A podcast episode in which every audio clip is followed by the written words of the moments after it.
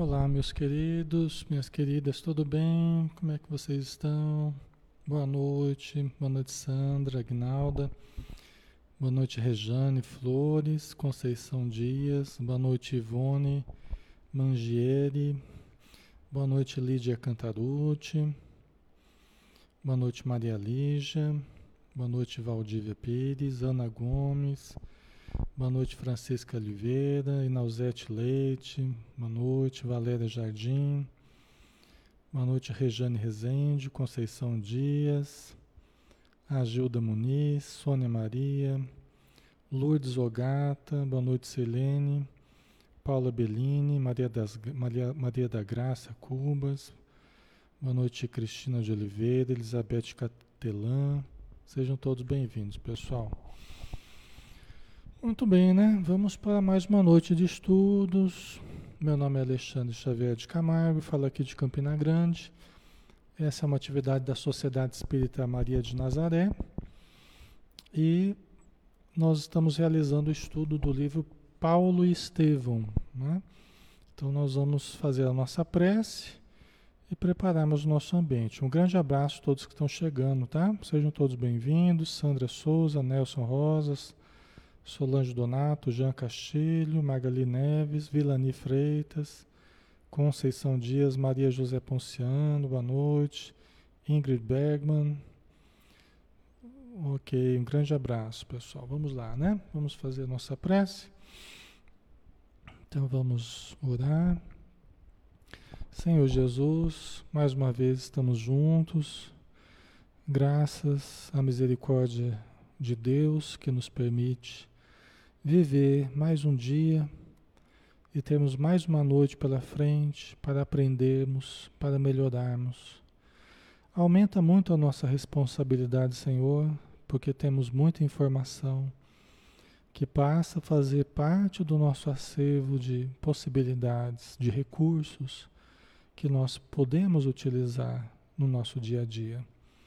Então nós pedimos o teu auxílio para que consigamos converter essas pérolas, essas preciosidades que nos são oferecidas em novas atitudes, em novos relacionamentos, no novo modo de viver.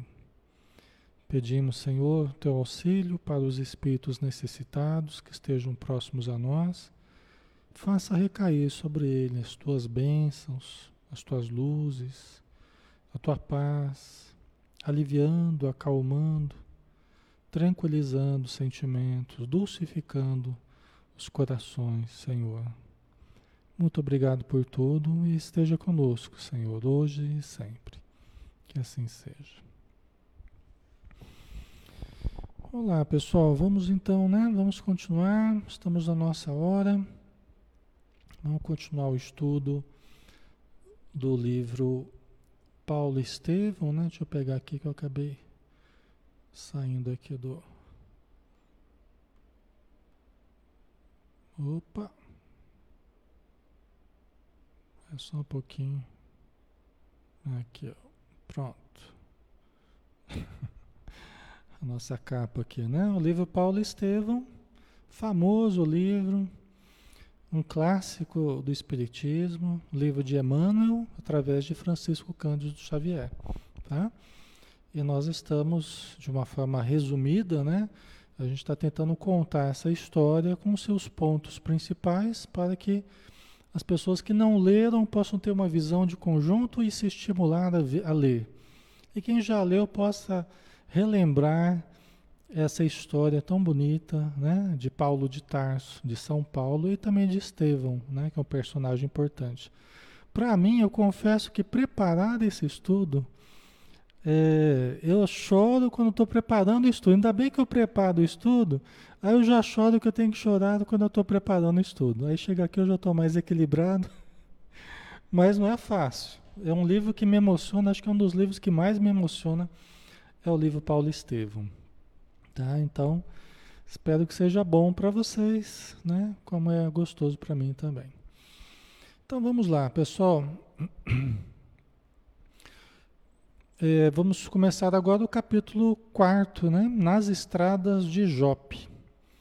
Só para a gente fazer um retrospecto, nós vimos então que Gesiel chegou até os discípulos é, em Israel, em, em Jerusalém, né? Ele foi atendido, foi acolhido na casa do caminho, que era aquela instituição nascente é, que foi iniciada na casinha de Pedro, né, de Simão Pedro, que era um dos discípulos de Jesus, e começaram com evangelhos no lar, tal. E depois que Jesus faleceu, alguns discípulos se juntaram e continuaram ali na casinha de Pedro a socorrer dos doentes, né? Então a gente viu que Gesiel ele foi socorrido, né? Melhorou, começou a ajudar, estabeleceu uma grande sintonia de simpatia entre ele e os, e os demais discípulos de Jesus, né? os seguidores do caminho, como eles chamam.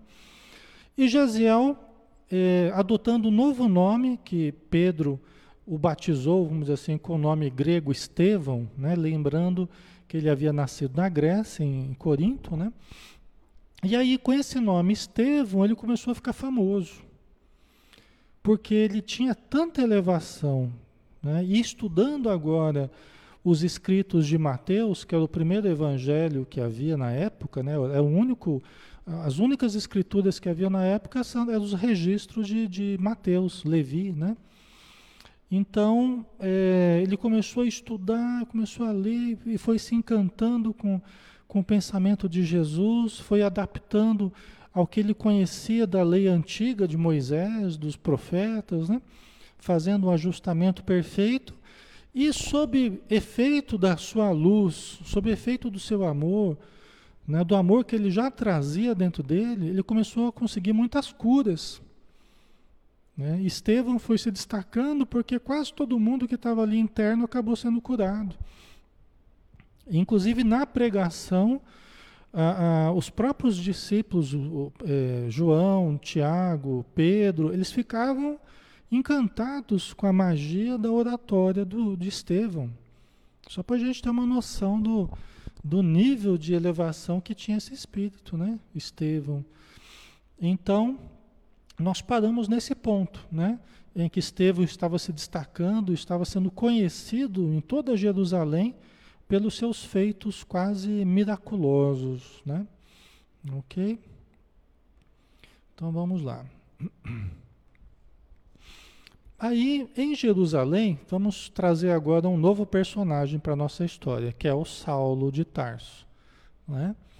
Em Jerusalém, também na mesma cidade que está o Gesiel, né? com, a, com a Casa do Caminho, em Jerusalém, Saulo encontra Sadoc, um amigo seu de muitos anos que morava na cidade de Damasco, com quem inicia uma conversa sobre as novidades. Aquele, aquele encontro de amigos, né, que há algum tempo não se vêem e tal. E aí reencontro e abraço, né, aquele abraço afetuoso. Como é que está? Conta as novidades, né? Saulo chegou com a sua com a sua biga romana, que era praticamente uma Ferrari da época, né? Ele chegou com a sua biga romana, com dois cavalos puxando, né?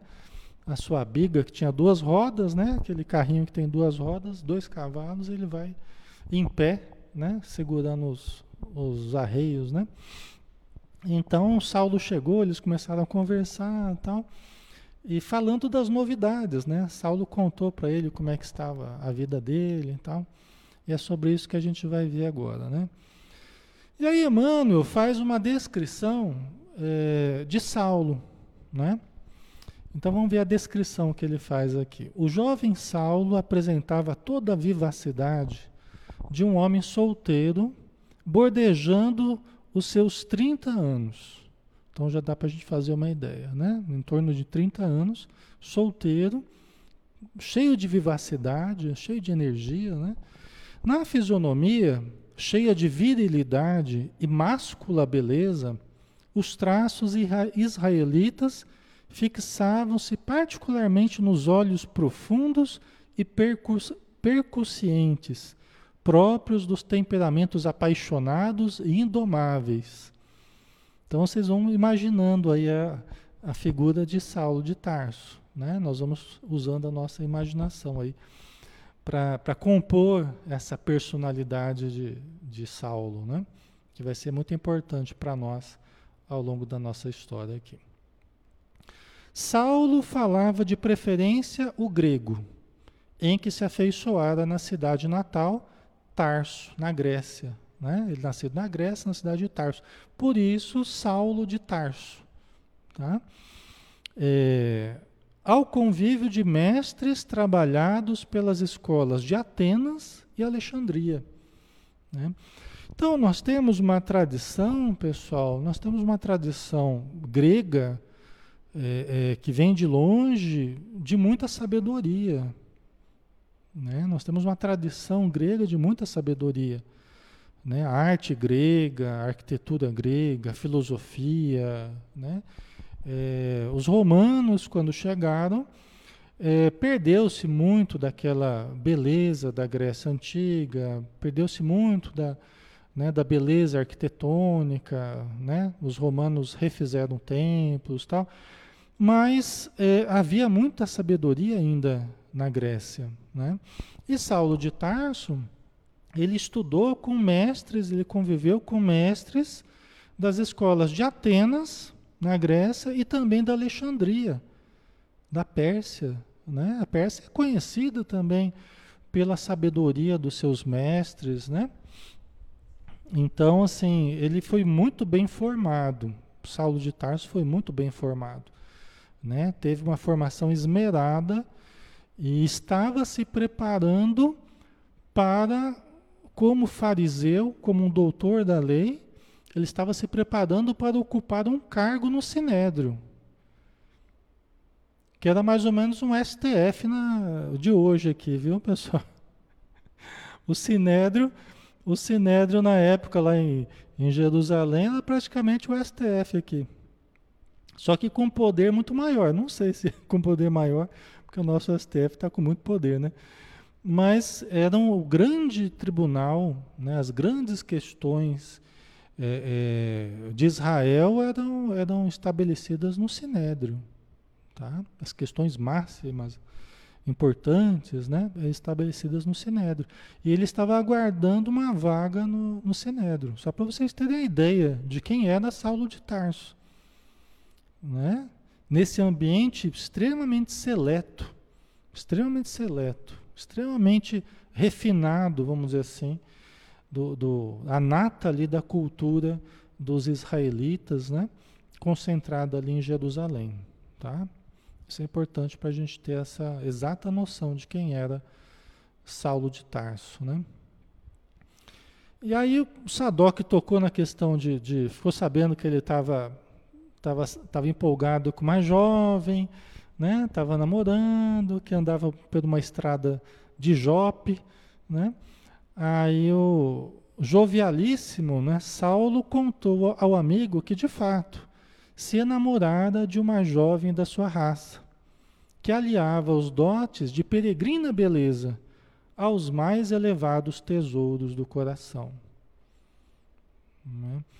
Então o Saulo realmente falou que estava realmente tinha gostado de uma moça, que estava gostando muito de uma moça e estava encantado com a, a, tanto a beleza dela quanto os sentimentos. Que dá para ver que ele valorizava muito a questão do sentimento. Nós vamos ver na sequência aqui. Não era, Saulo de Tarso não era uma pessoa fútil. Ele era uma pessoa apaixonada, até radical, nós vamos ver. Mas ele não era uma pessoa fútil, não era uma pessoa superficial, não era, não era uma pessoa vulgar. Né? Era uma pessoa de uma excelente formação e de um caráter né, bastante é, é, robusto. Né? E de forma alguma era uma pessoa volúvel. Né? Tá? Então ele estava gostando de uma moça. Vamos ver quem é essa moça. Quem já conhece a história não conta. Vamos ver quem é essa moça, né? Aí ele foi contando para o Sadoc, né, que ele conheceu em festividades na casa de Zacarias ben Anã, adiantado lavrador no caminho de Jope, antigo comerciante israelita que viera com a família alguns anos de Corinto. Vocês lembram de alguns Zacarias aí na história? Vocês lembram de alguns Zacarias, hein? Né? Então, o Zacarias, ele era um, um, produtor, ele era um produtor de hortaliças, né? pequenos animais, que ele conseguiu, assim que chegou de, assim que chegou de Corinto, na Grécia, porque ele, ele fugiu, ele perdeu um filho, né? perseguido pelos romanos, tal, ele perdeu um filho, e aí ele veio de Corinto, com a sua esposa Ruth. Né? E aí, já dei mais uma dica para vocês. Aí o Zacarias logo arrendou umas terras perto de Jerusalém, na estrada para Jope. São vários vilarejos que circundavam Jerusalém. A metrópole, né? a grande Jerusalém, havia várias cidadezinhas né? próximas. E então Zacarias tinha uma propriedade que ele começou a, a vender víveres, animais e, e, e legumes tal, que eram utilizados no templo de Salomão. Então tinha uns privilegiados, uns comerciantes privilegiados que podiam trabalhar no templo. E ele conseguiu essa oportunidade de trabalhar no templo de Salomão, onde acorriam muitas pessoas, né?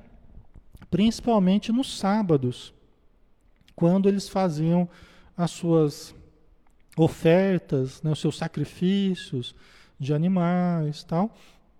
Então eles compravam ali mesmo no átrio do templo e dentro do templo os homens faziam seus sacrifícios, que fazia parte dos rituais que os israelitas utilizavam, tá? Já já perceberam para que lado que a história está indo? Já perceberam quem que é o Zacarias? Ainda não perceberam? Mas logo vocês vão perceber, né? Então, essa essa moça que o que o que o Saulo de Tarso estava havia conhecido, né, na casa de Zacarias, né? Ele que estava namorando com essa moça, né? Fazia três meses que eles estavam namorando. Ela era, de fato, o seu ideal de moço, inteligente, versada na lei e, sobretudo, dócil e carinhosa. Adotada pelo casal como filha muito cara, havia sofrido amargamente em Corinto, ali deixando o pai morto e o irmão escravizado para sempre. Já captaram quem que é? ai, ai. Já perceberam quem que é, Maria Lígia? Não percebeu ainda? É? Quem que deixou o pai quase morto e o irmão escravizado para sempre? Que veio de Corinto que veio adotada por um casal, pelo Zacarias e pela Ruth, né? Foi Abigail, né? Foi Abigail. Vocês já pensaram? Né? Eles saíram de Corinto, o Zacarias, a Ruth, levando a Abigail, Abigail doente, estado febril, quase morreu, né? E, e foram parar lá na Palestina. Né? Foram parar na Palestina, ali pertinho de Jerusalém. Né? Jerusalém ficava na, na Palestina. A Palestina era composta de Judéia, Samaria e Galileia. Né? Tem três regiões distintas. Né? Mais ao sul a Judéia, depois na região central a Samaria e, e mais para o norte a, a Galileia. Tá? Então, é, e foi justamente para o lugar que o Gesiel foi parar também. Vocês perceberam? Que o Gesiel acabou sendo levado doente, né? Ele, ele foi parar no porto de Jope. Olha como eles passaram perto, né? Um do outro. Ele foi parar no porto de Jope. Aí levaram ele para o, mais para o centro ali, saíram do litoral, foram para Jerusalém, onde ele se tratou na casa do caminho. Né? Então eles estão perto ali, o Gesiel, agora que se chama Estevão, e Abigail. Né? E o Saulo de Tarso está namorando a Abigail. Tá? Você vê, nossa história está tá se desenhando, né? Então aqui o Saulo de Tarso está explicando para o Sadoc, né? A respeito dessa moça, que ela é versada na lei, é uma israelita, né? Da tribo de Isacar, né? É descendente da tribo de Isacar, é, Então eles levavam muito a sério essa coisa de se casar com pessoas também descendentes das tribos, né? De, de Israel, tal. Então isso era, eles levavam muito a sério essa questão, né? E eles queriam fundar famílias, né, baseadas na lei, na lei do Deus único, na lei de Moisés, nos profetas, né? Então eles eram muito ciosos dessa tradição religiosa, tá? OK? Saulo a conhecia apenas três meses, mas queria apresentar Abigail à sua família para em seguida providenciar seu casamento. Você vê que o negócio era tão sério e ele já estava tão empolgado com a, com Abigail, e pelo que a gente sabe, ela tinha uma formação realmente esmerada, uma pessoa muito bonita, mas uma pessoa muito, muito especial espiritualmente falando, né? Então ele já queria se casar ele tinha, aí ele começou a contar, eu não posso reclamar, eu não posso reclamar porque atualmente ele tinha atribuições especiais junto ao tribunal, ao sinédrio, né? ele, já era um, ele já era um fariseu, né? É, tinha toda uma formação já, né? excelente remuneração, segundo ele, e o seu instrutor Gamaliel, que é um personagem importante na nossa história também, guarda esse nome, o Gamaliel, né? que era o instrutor dele, já estava idoso e logo deixaria uma vaga que seria ocupada por ele, Saulo, nas mais importantes decisões do seu povo. Quer dizer que tudo estava sorrindo para ele, bastante dinheiro, atribuições especiais, e ele estava quase indo para uh, para o Sinédrio ocupar uma vaga ali daqueles mais importantes membros com voto né, das questões eh, decisivas né, do seu povo. Ok? Certo, pessoal? Está ficando claro? Está dando para compreender a história? A Magali, a irmã do Gesiel, né, Magali? Você já matou, matou a charada, né? Então, é ela mesma, né? Vamos ver o que, que acontece aqui na sequência. Sadoc estava em Jerusalém para averiguar uma cura misteriosa de seu tio Filodemos. E contou que um homem chamado Estevão, portador de virtudes sobrenaturais, no dizer do povo, havia devolvido a vista ao tio com assombro geral de muita gente. Olha que coisa, né? Você vê que a história está começando a tá começando a se unir, né? As duas pontas, né? Estão percebendo? Né? O Sadoc foi para Jerusalém, ele é de Damasco, ele mora em Damasco, uma cidade mais ou menos próxima, né? Mas ele estava em Jerusalém para averiguar a cura misteriosa do seu tio, que era um velho cego, né? Quer dizer, uma pessoa de tinha uma cegueira de muito tempo, que fora curado por um tal homem chamado Estevão. Né? Que no dizer do, do povo tinha virtudes sobrenaturais. Olha que interessante, né? Depois de Jesus, parece, segundo Emmanuel, que quem começou mais a, a fazer curas foi Estevão depois da morte de Jesus, foi Estevão, o grande personagem, que começou a curar, que começou a, a despertar novamente a atenção das pessoas, né? Vê que interessante. E muita gente tinha ficado espantada, assombrada com a, a cura do tio dele, né? Saulo disse já ter ouvido falar dos homens do caminho seriam os pobres galileus maltrapilhos e ignorantes, que se refugiam nos bairros desprezíveis. Inclusive Saulo ficou irritado. Como é que seu pai, como é que seu pai se permitiu passar por sortilégios desse tipo, né? Até já chamou a atenção do Sadoc, colocou para fora a sua irritação, né? E é interessante, assim como aconteceu com Jesus, o pessoal não estava preocupado com o que foi curado, eles não estavam preocupados com as pessoas que eram curadas, que há décadas estavam em sofrimento, que há décadas sofriam, que há anos sofriam. Eles estavam preocupados que tinha sido uma cura feita por sortilégios, por magia, né? por mistificação. A mesma coisa era com Jesus. A mesma coisa era com Jesus.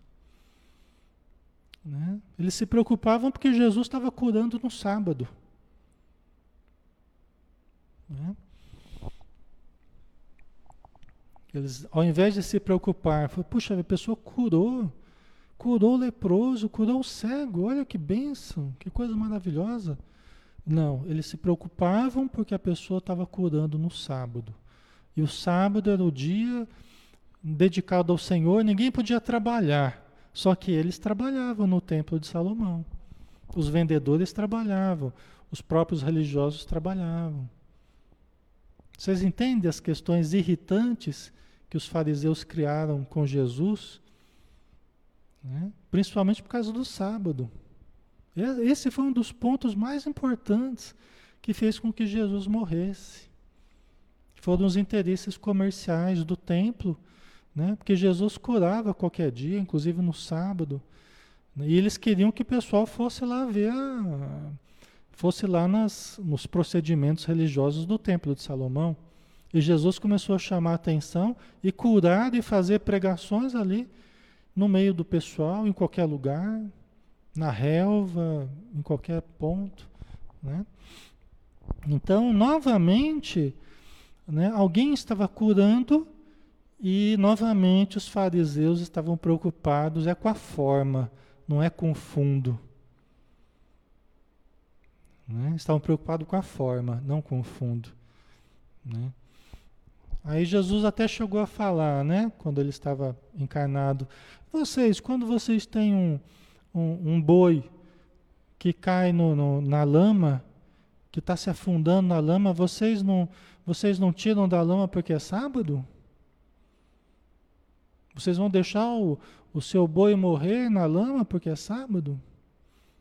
Aí eles ficavam quietos. Porque quando tocava no bolso deles, né, por isso que eram hipócritas, né? por isso que Jesus falava: Vós sois hipócritas, vós sois sepulcros caiados, brancos por fora e por dentro cheio de podridão. Jesus batia firme com os fariseus. Né? E foram os fariseus justamente os doutores da lei que, que conseguiram matar Jesus, né? Conseguiram que os romanos prendessem Jesus e depois crucificassem. Foram justamente os fariseus, né? Por isso que Saulo falava com tamanho desprezo, né? Então Saulo falou que já tinha ouvido falar dos homens do caminho. Os homens do caminho eram os cristãos, eram seguidores de Jesus. Então seriam os pobres galileus, porque Jesus veio da Galileia, e muitos que vieram com ele vieram da Galileia, eram pescadores. Né? Alguns ali, Simão Pedro, Tiago, João, eram pescadores. Né? A base de Jesus veio da Galileia. Então, fala, são aqueles pobres galileus, maltrapilhos, ignorantes, né? que ficam nos bairros desprezíveis. Né? Assim era como eles tratavam os cristãos, né? A Maria Lígia, a história se repete sempre, os interesses políticos e materiais sobrepujam as necessidades das pessoas. Temos muito ainda para aprender. É verdade, Maria Lígia, falou tudo, né? Falou tudo. Tá? Então isso é mais importante, né? O amor, a caridade, o auxílio, isso é, Jesus colocava em primeiro plano, né? E os fariseus não queriam nem saber, eles colocavam em primeiro plano os interesses deles, né? O interesse da população sofrida, como a gente falou, doente, muitos necessitados, muitos alienados, muitos leprosos. Né? Esses eles não queriam saber. Né? Então vamos lá. Todavia, não foi um carpinteiro galileu, obscuro, sem cultura, que originou tal movimento? Que poderíamos esperar da Galileia? Porventura terá produzido outra coisa além de legumes e peixes? Afirmou Saulo ironicamente. E era, uma, era um pensamento popular, né? era um pensamento popular assim, em Jerusalém. O Galileu era uma pessoa desprezada. Eles tinham mais birra com os samaritanos, né? Eles tinham mais birra com os samaritanos. O, o pessoal de Jerusalém não gostava dos samaritanos. Né? Mas é, o pessoal da Galileia também era tido como um pessoal marralé, pessoal que só, pessoal pescadores, pessoas simples, né? cultivadores do campo, né? eram tidos como pessoas de uma condição inferior, né? o pessoal galileu. Né? Por isso que ele fala, por acaso a Galileia terá produzido outra coisa além de legumes e peixes? Você vê, Jesus ele foi justamente, né? Jesus foi parar justamente na Galileia, na região ali bucólica da Galileia, nas proximidades do lago de Genezaré, porque Nazaré não era propriamente próxima ao lago, mas ela não era distante, muito distante também, né, ao mar da Galileia, né? Era uma região muito simples, mas muito bonita, né? Mas esse era o pensamento na, na época, né? Boa noite, Wilson, um abraço. Boa noite a todos que estão chegando aí, pessoal. Então vamos lá. Vamos dar sequência. Só um pouquinho aqui. Diminui aqui. Sadoc lhe diz que, não obstante, o carpinteiro martirizado tornou-se um ídolo para essas pessoas. Foi levado Aí o Sadoc conta que ele foi levado a visitar as obras de caridade de, dirigidas por um tal Simão Pedro, que era o Pedro, né? É uma instituição estranha e que não deixa de ser extraordinária. Crianças desamparadas que encontram carinho, leprosos que recobram a saúde, velhos enfermos e desprotegidos da sorte, que exultam de conforto. Olha só, né? Veja como é que o, o cristão é conhecido pelas suas obras, né? Não é pelo perfume, não é pela beleza, é, é, pela, é pelo resultado efetivo, né? Como é que a doutrina, como é que a doutrina de Jesus demonstra que alcançou seu objetivo? É quando vem as obras de caridade, é quando vem as obras de amor, quando vem as obras de socorro, né? De humanidade. Não é pelo falar, pela pregação, não é pelo, é pela ação, é Lógico que a pregação, as palestras, isso tudo é importante. Mas para que haja uma mudança efetiva e venham as obras, né? Dentro e fora de nós. Né? Então o próprio Sadoc, ele falou assim, oh, é verdade, né? É um pessoal simples, é, ele era um carpinteiro e tudo mais, mas ele ficou famoso. Essas pessoas têm esse carpinteiro como ídolo. Né? E a obra que eles fizeram lá é estranha, olha que interessante, né? É estranha, mas não deixa de ser extraordinária. Né? Porque ele viu o resultado prático, né? Crianças ali, quem que não se deixa tocar? Quem que não se deixa tocar ao ver crianças que estavam abandonadas sorrindo, encontrando novos pais, novas mães, né? Velhos que estavam à míngua, encontrando asilo, doentes sendo tratados. Quem que não se deixa tocar por essa realidade, né?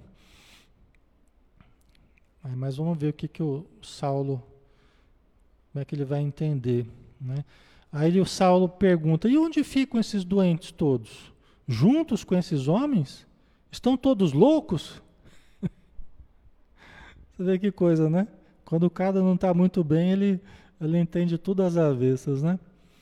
Por quê? Porque os, os, os fariseus, né, e, e, os judeus, né, os israelitas, eles traziam da lei de Moisés, eles traziam um, purismo, vamos dizer assim, até um puritanismo, a gente pode dizer, é,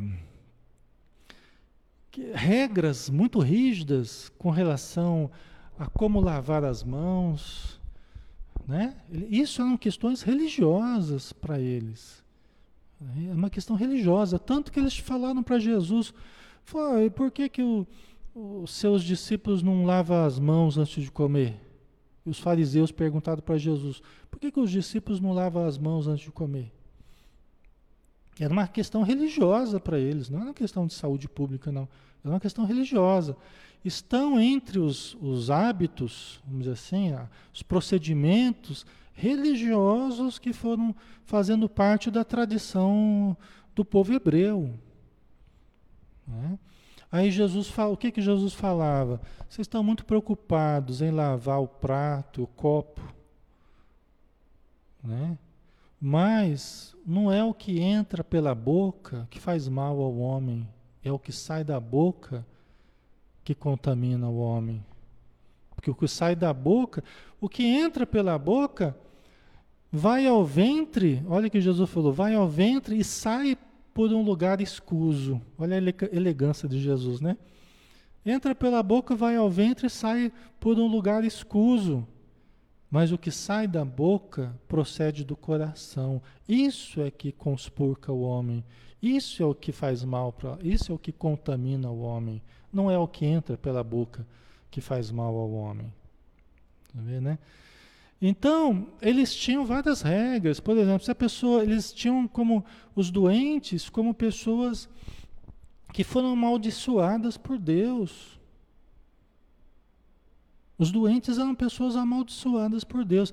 Existia uma certa eugenia, a gente pode dizer assim, existia uma certa eugenia em nome da religião, que só os mais fortes eram os, os bons, né?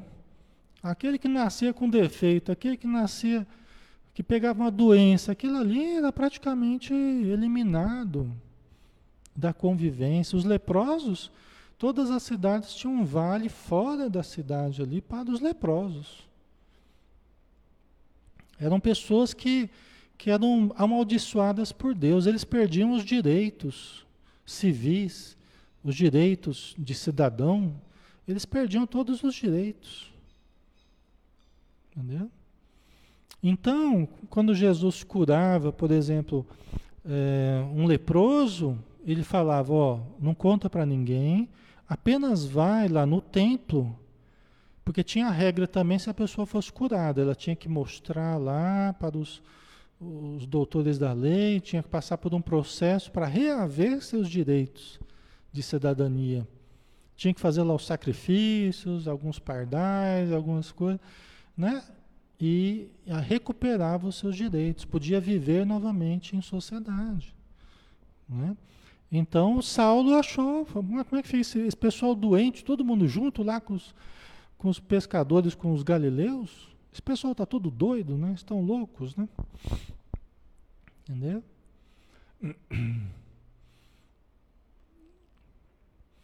Então, após conversarem um tanto, combinaram no próximo sábado à tarde, dia das pregações públicas na Casa do Caminho, para irem juntos desmascararem esses enganadores, né? que seriam os, o pessoal do caminho. Né? Caso percebessem o caráter inofensivo de suas atividades, os deixariam em paz. Caso contrário, pagariam muito caro por ofenderem os códigos do judaísmo. É? Por quê? Porque o, o, o Sadoc falou assim: olha, eles estão fazendo pregações, eles estão fazendo pregações que de alguma forma contrariam Moisés. Estão fazendo pregações que de alguma forma contrariam Moisés. Então eles resolveram ir visitar para ver se realmente tinha algum problema ali no que eles estavam falando.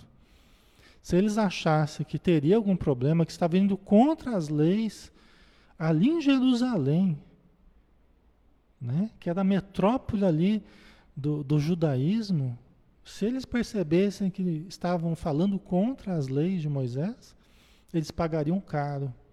Né? Está vendo como é que o, Saulo de Tarso ele era decidido, né? ele era é, é, ele era ativo, né? Ele era sincero na crença dele, né?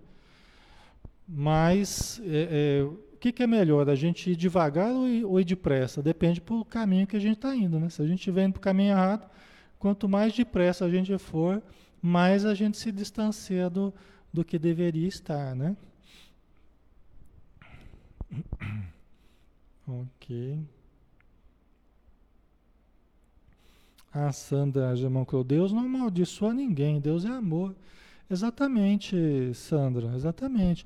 Era o pensamento da época, né? É, a cultura deles pensava dessa forma, ah, mas isso hoje ainda existe, né? Tem muita gente que é, olha para a sua situação e vê que está e vê que está saudável, bonito, esbanjando saúde, beleza, está com dinheiro no bolso, está com um bom emprego e fala assim: Olha, Deus me ama muito, viu? Deus me ama muito, eu sou muito abençoado por Deus, porque, né? Ah, não é a mesma coisa? É a mesma coisa. Eu sou muito abençoada por Deus. Né? Gente, tudo que a gente tem é empréstimo. Quanto mais a gente tem, mais a gente está devendo. Porque nada nos pertence.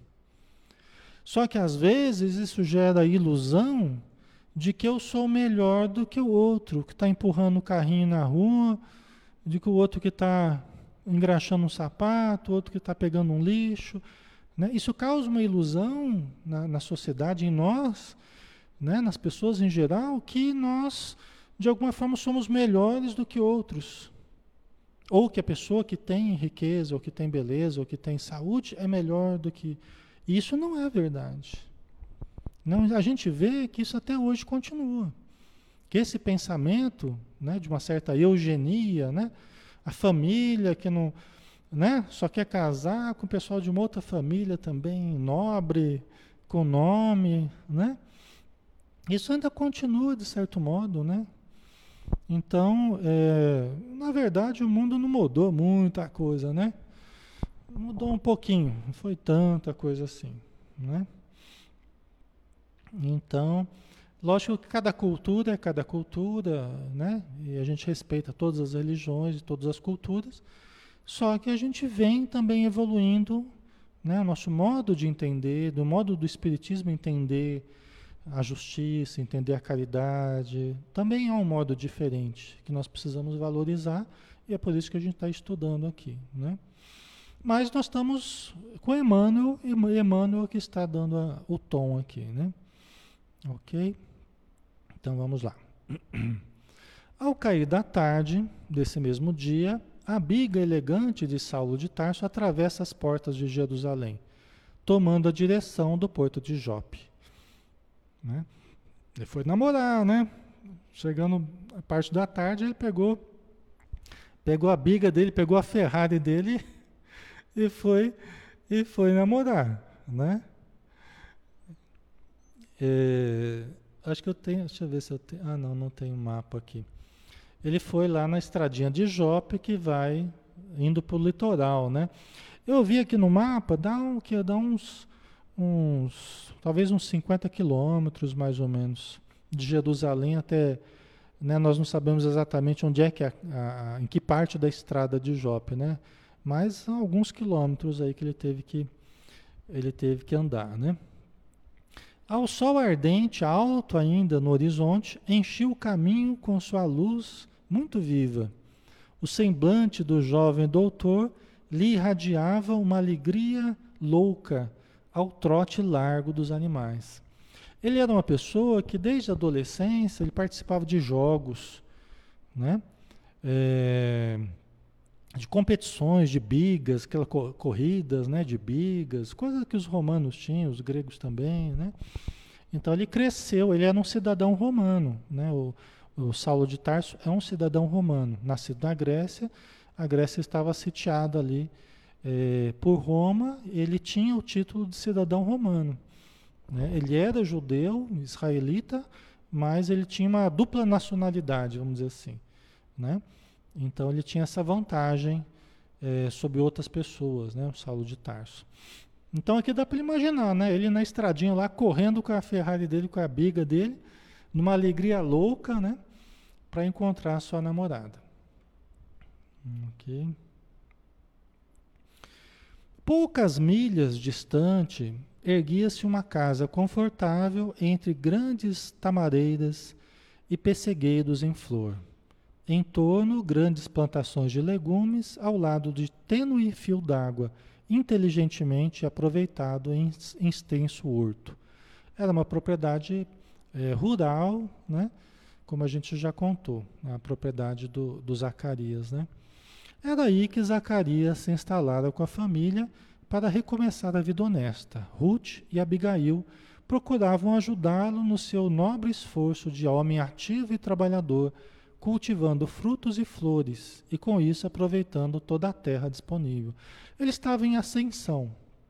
Zacarias, né, junto com a sua família, estava em ascensão. Né? Ele conseguiu se dar muito bem. Ruth e Abigail estavam muito felizes com o sucesso do, do Zacarias, que tão pouco tempo estava ali e já estava prosperando. Né?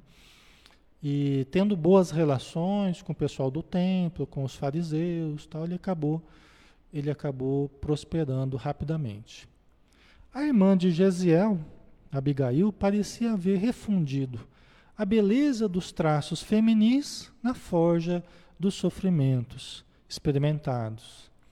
A gracilidade do semblante e o negrume dos olhos haviam se irmanado a um véu de formosa tristeza que a envolvera toda a partir daqueles dias trágicos e lúgubres passados em Corinto. Né? Então dá para a gente imaginar, devia ser uma jovem muito bonita, traços muito delicados, né? muito feminis, como o Emmanuel fala, mas como se um, um, um véu de sofrimento, um véu de, de, de, de, tristeza, de formosa tristeza, tivesse envolvido ela toda. Porque foi um trauma terrível, né, pessoal? Você vê o seu pai morrer sendo açoitado e o seu irmão sendo escravizado para sempre. Foi um trauma terrível, né, que ela passou. São coisas que às vezes a gente passa a vida inteira e não consegue, não consegue elaborar direito, não consegue se libertar, né, desse sentimento. E ela trazia angústia de não, de não saber onde é que o irmão estava, o que, qual foi o fim do Gesiel, né? Ela não sabia, né? Ok.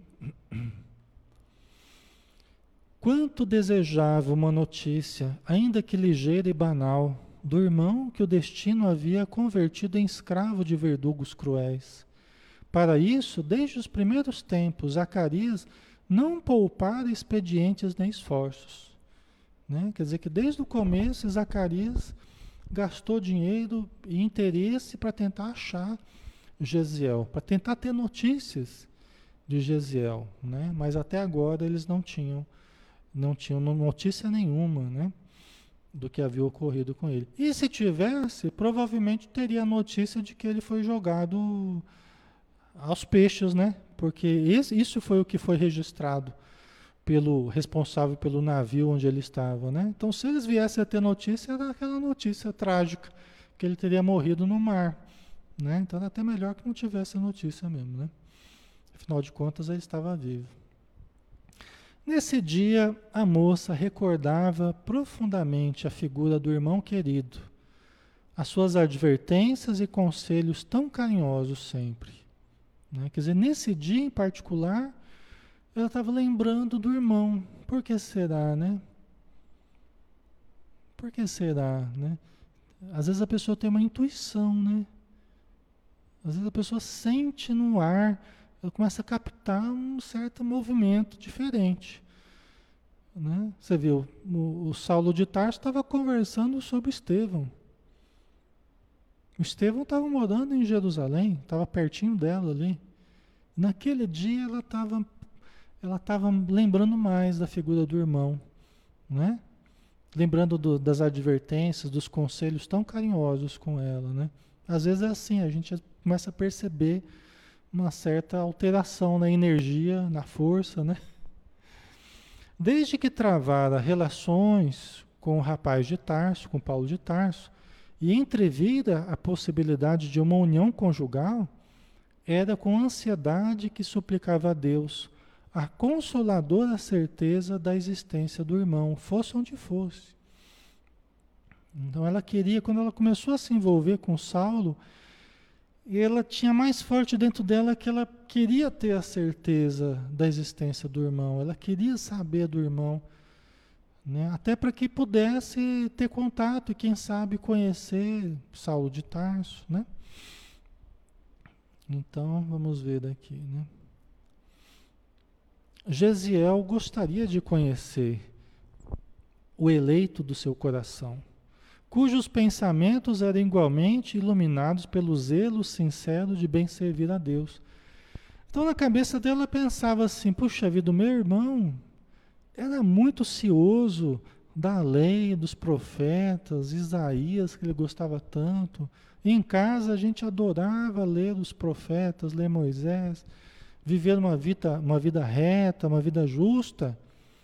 Aí ela conheceu o Saulo de Tarso e o Saulo apaixonado por Moisés, apaixonado pela lei, doutor da lei, quer dizer, quase doutor da lei, né? um fariseu almejando um, um dos, dos, cargos mais importantes no Sinédrio. Né? Então ela pensava, nossa, o Gesiel ia gostar muito de conhecer o meu namorado, né? Ia gostar muito de conhecer Saulo, porque os dois são muito parecidos, os dois são, eles amam a lei, né? Eles são pessoas boas, são pessoas justas, honestas, tal, né? Então, a Maria José, a aproximação das energias, quem sabe, né, Maria José? Pode ser, né? Pode ser que já estava ali. Às vezes a gente não sabe racionalmente o que, que está ocorrendo. Porque a razão ela é impotente para algumas coisas. Mas intuitivamente a gente começa já a perceber, a gente começa a sentir já alguma coisa. Só que a razão não entende. Peraí, que que, por que, que eu estou sentindo isso? Né? Qual a razão de eu estar tá sentindo isso? A razão não, com, não consegue compreender. Mas a intuição ela já está captando. A nossa parabólicazinha ela já está percebendo uma, uma movimentação aí é muito interessante isso, né? Então, nós já estamos quase terminando aqui, pessoal. Contar, contar-lhe-ia que a afeição da sua alma era também entretecida de comentários religiosos e filosóficos. Quer dizer, ela queria falar por mão dela que o seu escolhido, que o Saulo de Tarso, né, ele também né, fazia muitos comentários religiosos, filosóficos, era uma pessoa profunda também, não era uma pessoa vulgar, superficial. Né? Ela queria que o irmão dela conhecesse Saulo. Né? E não tinham conta, às vezes, em que ambos se submergiam na contemplação da natureza, comparando as suas lições vivas com os símbolos divinos dos escritos sagrados. Né? Quer dizer que no namoro dos dois ficavam lá observando a natureza e comparando as expressões da natureza com os escritos sagrados, né, com símbolos sagrados, né? Então era uma coisa realmente uma união de almas, né, que estava existindo ali. Havia uma afinidade muito profunda, né? Era de um namoro não é não chegar lá e vir beijando e aquele amasso todo não, pessoal né? Não podia nem pegar na mão, pegar na mão já quando já estava prometido. a gente vê isso no próprio livro, né? Paulo, de, Paulo Estevão, né? Ele quase pegando na mão como prometidos. Tem uma hora que ele pega na mão dela e tal. Mas era o máximo ali, viu? Não passava disso não. Mergulhado em cismas num gracioso banco de pedras junto dos pessegueiros em festa primaveril, viu que o carro de Saulo se aproximava ao trote largo dos animais. Zacarias o recebeu à distância e, juntos, em conversação animada, demandado o interior para onde a jovem se dirigiu. Ele, quase toda a tarde ele fazia esse trajeto e ela via Abigail. Né? A palestra estabeleceu-se no tom de cordialidade que se repetia várias vezes na semana. E como de costume, os dois jovens, no deslumbramento da paisagem crepuscular, quase de mãos dadas, como dois prometidos. Estão né? vendo aqui? O negócio aqui era sério. Quase de mãos dadas, desceram ao pomar cuja relva se constituía de espaçosos canteiros de flores orientais. Então vocês vão imaginando a cena, devia ser uma cena bem bonita, né? Uma cena bem bonita, né? No meio ao pomar, né? Os canteiros de flores, Devia ser uma coisa bem gostosa, né? Uma propriedade bem gostosa. O mar estendia-se a distância de muitas milhas, né? Porque estava na estrada para Jope. Então tinha alguns bons quilômetros até chegar no, no mar, né? Mas o ar fresco da tarde dava a impressão dos ventos suaves que sopram do litoral. Saulo e Abigail falaram a princípio das banalidades de cada dia, contudo, em dado momento, reconhecendo o véu de tristeza que se estampava no rosto da companheira, o moço indagou-a com ternura: Por que estás tão triste hoje? Perguntou para Abigail, né? Deve ser que nem Campina Grande aqui, que, né, que não fica tão distante de, de João Pessoa, né? As noites aqui são sempre frescas, né? O ar sempre fresco, mais úmido, né? Bem gostoso. Ela falou: Não sei, né? respondeu ela de olhos úmidos, mas tenho pensado muito em meu irmão. Espero ansiosa notícias dele, pois guardo a esperança de que te possa conhecer mais cedo ou mais tarde. Gesiel acolheria a tua palavra com entusiasmo e contentamento.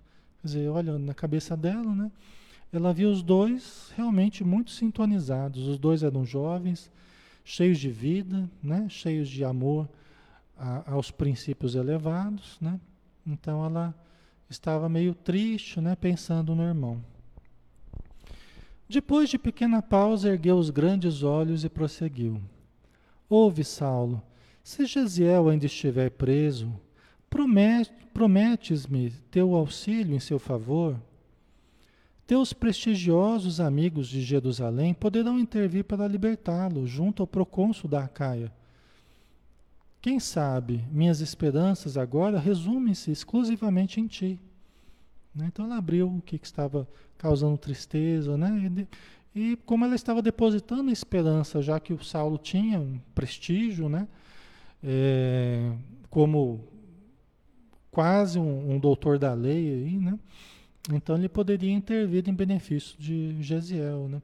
Porque embora, embora Roma mandasse ali na, na, na Palestina, né, sitiasse ali a Palestina, explorasse a Palestina, é lógico que eles procuravam ter um bom relacionamento com as autoridades judaicas né, com as, as, autoridades israelenses. Eles procuravam ter um bom relacionamento, principalmente com as autoridades. Né?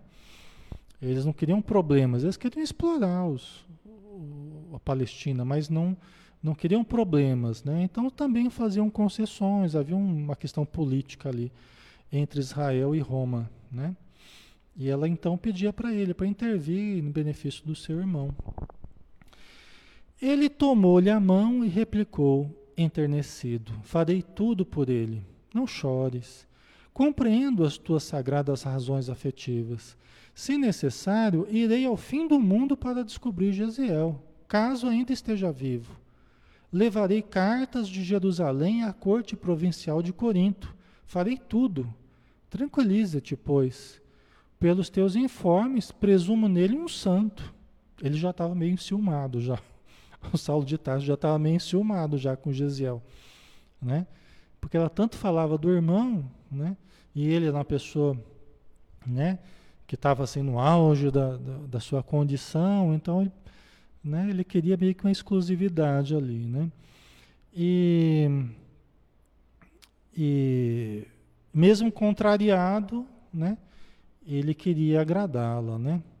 Ele queria que ela ficasse feliz. Inebriados de gozo espiritual, falaram longo tempo do amor que os identificava na mesma aspiração de ventura.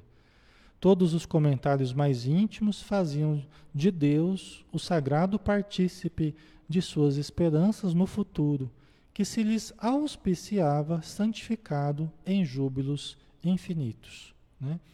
A ligação de ambos era muito profunda, né? Dá para a gente ver isso. Né? Eles eram muito identificados um com o outro. Tá? Então eu estava aproveitando desse encontro né, de almas, que é sempre muito bonito, né? É, quando há uma afinidade desse tipo. Né? Ao despedir-se, Saulo lhe diz que em seis meses deseja tê-la em definitivo junto a ele. Queria se casar com ela em seis meses, né? Ela se espanta e lhe pergunta como seria se eles ainda não tivessem tido informações sobre Gesiel. né? Porque ela queria que eles se conhecessem, queria que ele. Ela queria, na verdade, que Gesiel meio que abençoasse o casamento deles, conhecesse Saulo. Ela tinha muita confiança em Gesiel, né? Então ela, ela tinha essa esperança de que ele se conhecesse antes dela, dela se casar com Saulo, né? E aí a pergunta dela pegou ele meio, né, no contrapé, né? Saulo, um tanto contrariado, lhe responde que primeiro resolveria a questão do casamento com a sua própria família. Iria avisá-los, preparar as coisas e tal. E em seguida, ele mesmo buscaria informações sobre o seu irmão, sobre o Gesiel. Né? Então, aí nós terminamos aqui, pessoal. Deixa eu ver. É, aí nós terminamos aqui. Né? Aí acaba esse capítulo 4. Né? E vamos ver o que, que aconteceu, porque o, o Saulo e o Sadoc vão.